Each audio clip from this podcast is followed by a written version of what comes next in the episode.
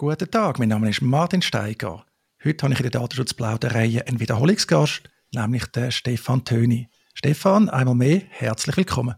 Ja, danke, dass wir über das Thema reden können. Das Thema, genau, das habe ich gesagt, wenn ich mit dir darüber rede, ist Justizöffentlichkeit. Da hast du auch schon viel gemacht, hast schon viel selber gemacht, du bist da auch schon durch die ganzen Instanzen gegangen. Aber vielleicht jetzt für die nicht mit dem können anfangen, Justizöffentlichkeit, vielleicht auch Gerichtsöffentlichkeit. Was ist das, Stefan?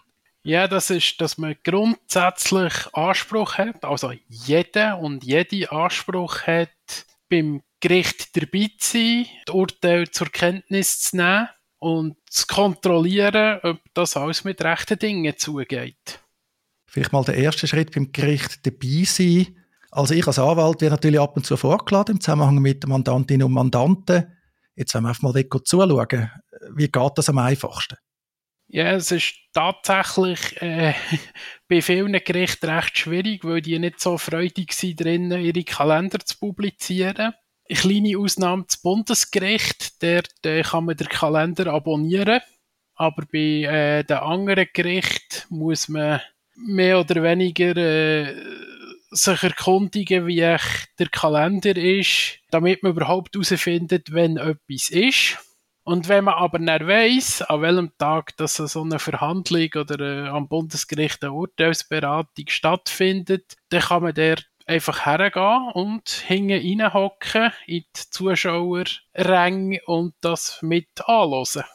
Ja, genau. Habe ich natürlich auch schon gemacht. Ist noch speziell. Vor allem ist es eigentlich sehr unerwartet für die Beteiligten im Normalfall, dass das Publikum da ist. Ich muss ich sagen, je nach Gericht, je nach Kanton ist es sehr unterschiedlich, was publiziert wird an Verhandlungstermin. Da können wir dann auch noch ein paar Links in die Show Notes tun. Das ist für den Kanton Zürich gibt es da eine gewisse Übersicht, wo man kann schauen kann, was läuft. Ich empfehle aber im Zweifelsfall vielleicht vorne rasch anzuleiten, ob es tatsächlich stattfindet, ob nicht die Öffentlichkeit ausgeschlossen ist. Vielleicht ist es nur eine Vergleichsverhandlung, dann kann man nach der Eröffnung auch wieder raus. Faktisch kann es sich häufig lohnen, wenn man sich vorne beim Gericht telefonisch erkundigt, was denn ist. Außerdem schätzt das Gericht auch, wenn man sich anmeldet, auch wenn man das gar nicht müsste. Gehst du häufiger schauen, Stefan? Äh, ich bin jetzt schon ein paar Mal am Bundesgericht gewesen, vor allem. Äh, ich finde die mündlichen Urteilsberatungen fast spannender als Verhandlungen. Äh, vorletzt bin ich allerdings tatsächlich an einer Hauptverhandlung vor Bundesgericht gewesen. Das ist etwas ganz äh, Seltenes. Ist aber sehr enttäuschend gewesen, weil äh, die Vorträge der Parteien sind, ähm, naja, nicht, nicht, nicht sehr spannend gewesen und im, im Anschluss daran hat es nicht etwa öffentliche Urteilsberatung gegeben, was sie äh, erwartet hat, sondern dann haben sie die Zuschauer rausgeschickt für die Beratung und er äh, das Urteil eröffnet und mit keinem Wort begründet. Man sieht also, du bist ein Connoisseur und ja, das Bundesgericht ist halt jetzt nicht der Supreme Court in den USA oder so. Die Verhältnisse sind da ein bisschen anders, gell? Ja, leider. Also ich, ich finde, es ist halt auch eine Aufgabe vom, vom Gericht, das Recht und die Funktionsweise vom Rechtsstaat zu erklären. Aber mit dieser Auffassung bin ich offenbar weitestgehend allein. Ja, die Auffassung würde ich eigentlich teilen. Zumindest wäre das der Idealfall. Jetzt haben wir darüber geredet, Verhandlungen besuchen, das kann man machen. Ich muss ja sagen, es ist ein bisschen undankbar, je nachdem, weil man keine Vorkenntnis über hat. Also man hat ja keinen Akt oder so. Man sitzt einfach drin und dann geht es je nachdem recht zackig los, je nach Art vom Verfahren hat man gar nicht viele Informationen, aber es kann trotzdem mal ein guter Einblick sein. Ja, kann man mal zwei, drei Stunden vielleicht reinschauen. Die meisten Verhandlungen gehen ja nicht so lang. Das ist mehr ein organisatorisches Thema. Im Normalfall kommt man schon rein, wenn es öffentlich ist, also wenn die Öffentlichkeit nicht ausgeschlossen ist und das ist auch vergleichsweise selten. Das andere ist natürlich, ja, ich habe jetzt wirklich keine Zeit, da vorbeizuschauen oder es laufen natürlich überall wahrscheinlich interessante Verfahren, selbst wenn man dranbleibt.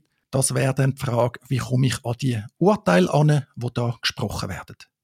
Ja, äh, das ist auch wieder von Kanton zu Kanton verschieden, von Gericht zu Gericht sogar zum Teil. Äh, viele Gerichte müssen inzwischen im Internet publizieren, die allermeisten Urteile. gibt aber noch so ein paar äh, Holdouts, die das immer noch nicht machen. Im Kanton Zug macht äh, das Verwaltungsgericht seit etwa zwei Jahre und das Obergericht seit etwa einem Jahr. Äh, an beidem bin ich nicht ganz unschuldig. Ja, erzähl mal, was hast du denn da erwirkt? Die, was sich vielleicht noch erinnern an deine frühere Präsenz in dem Podcast. Du bist Informatiker, aber eben auch Jurist. du, äh, du nicht nur Recht studieren oder dich theoretisch mit Recht befassen, sondern du führst regelmäßig auch Verfahren. Ja, in, in diesem Fall habe ich vom äh, Verwaltungsgericht und später auch vom Obergericht äh, einzelne Urteile angefordert. Und die haben sie auch rausgegeben, kein Problem soweit. Allerdings haben sie dafür äh, horrende Gebühren wollen verlangen und wie sich da herausgestellt hat und das Bundesgericht später erkannt hat, ohne Rechtsgrundlage. Was ist denn das Ergebnis gewesen? Kommt man jetzt das Urteil gratis oder günstig über oder haben Sie jetzt eine Rechtsgrundlage für die teuren Urteile geschaffen? Teils, teils. Also die meisten Urteile von den beiden oberen kantonalen Gerichten bekommt man jetzt gratis im Internet. Die von den äh, ersten Instanzen also das äh, Strafgericht und das äh, Kantonsgericht, das Zivilgericht, die bekommt man, dort haben sie jetzt eine Rechtsgrundlage geschafft, damit äh, man dort mehr muss zahlen Was ist eigentlich der Grund für diese Kosten? Also was man vielleicht auch muss sagen, ist vielleicht nicht allen klar, ganz viele Urteile werden ja gar nicht schriftlich begründet. Vermutlich ist es die Ausnahme, dass die schriftlich begründet werden, weil Parteien müssen mehr zahlen und es lohnt sich eigentlich nur, ein begründetes Urteil zu haben, wenn es einem interessiert oder wenn man Rechtsmittel ergreifen will. Aber was ist der Grund für die Kosten? Man könnte sagen, okay, die müssen das Urteil eh begründet, das zahlen die Parteien, das ist Teil der Gerichtskosten. Ja, das Papier oder das PDF schicken, das kann nicht so teuer sein. Ja, äh, noch gerade kurz einen Schritt zurück. Das ist im Zivil- und Strafgericht so, dass es äh, regelmäßig nicht begründet wird. Am Verwaltungsgericht ist es anders, dort wird immer begründet. Das ist natürlich richtig, ja. ähm, und äh, warum dass sie dafür Geld wollen, ist die Anonymisierung. Dass sie äh, die Namen und die Adressen der Verfahrensbeteiligten rauslöschen. Stefan, weißt du das zufällig? Seit wann wird eigentlich anonymisiert? Ich frage natürlich, wer sich mit der Rechtsprechung vom Bundesgericht befasst, der stellt fest, dass bei älteren Urteilen da ja noch überhaupt keine Anonymisierung stattgefunden hat ich weiß nicht genau, seit wann das ist, aber das ist äh, noch nicht so lange her, wenn ich das richtig im Kopf habe, so 90er Jahre oder so. Das ist eine spannende Entwicklung, da kann man sicher noch mehr herausfinden bei Bedarf, aber jetzt tun wir da nicht live im Podcast googeln. Aber die Anonymisierung, ich meine, ist das so anspruchsvoll oder können wir das nicht von Anfang an berücksichtigen? Wie macht denn das zum Beispiel das Bundesgericht oder natürlich auch das Bundesverwaltungsgericht, ein anderes Gericht, wo ziemlich viel Entscheid publizieren? ich weiß nicht, wie sie es wie sie's machen, wie, wie ihr Prozess ist. Ich weiß allerdings, dass wenn man das von Anfang an beim Abfassen von, vom Urteil gerade äh, markiert, was soll anonymisiert werden, dass das äh, quasi trivial einfach ist. Ja, umgekehrt ist natürlich auch zum Teil lustig beim Bundesgericht. Dort wird er zum Teil wirklich zu Tod anonymisiert, was dann auch schon fast wieder äh, kurios ist, also zum Teil sogar dann das Verständnis vom Sachverhalt erschwert. Also das Beste, was ich mal gefunden habe, ist, äh, wo sie den Namen von einer Kuh haben anonymisiert. Ja, sehr schön.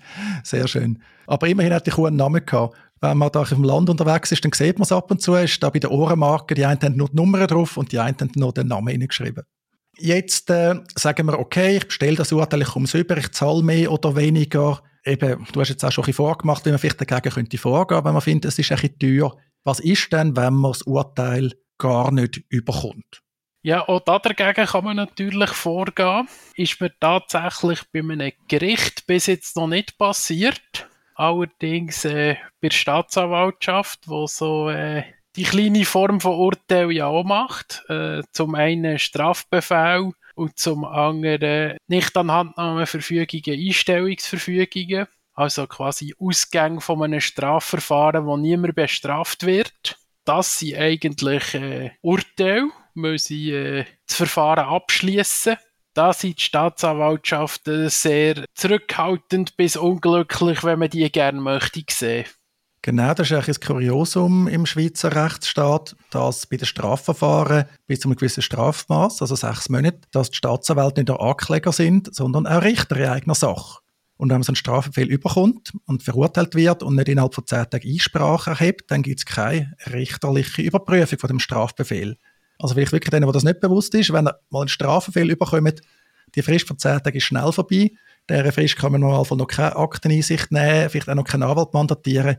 Im Zweifelsfall ist also nicht die dümmste Idee, Einsprache zu erheben. Aber ja, jetzt gibt es, sage ich mal, die Urteile bei der Staatsanwaltschaft Eine Einstellungserfügung hat ja gemäß StPO den Rang von einem Freispruch vor Gericht. Durchaus bedeutsame beide Richtungen.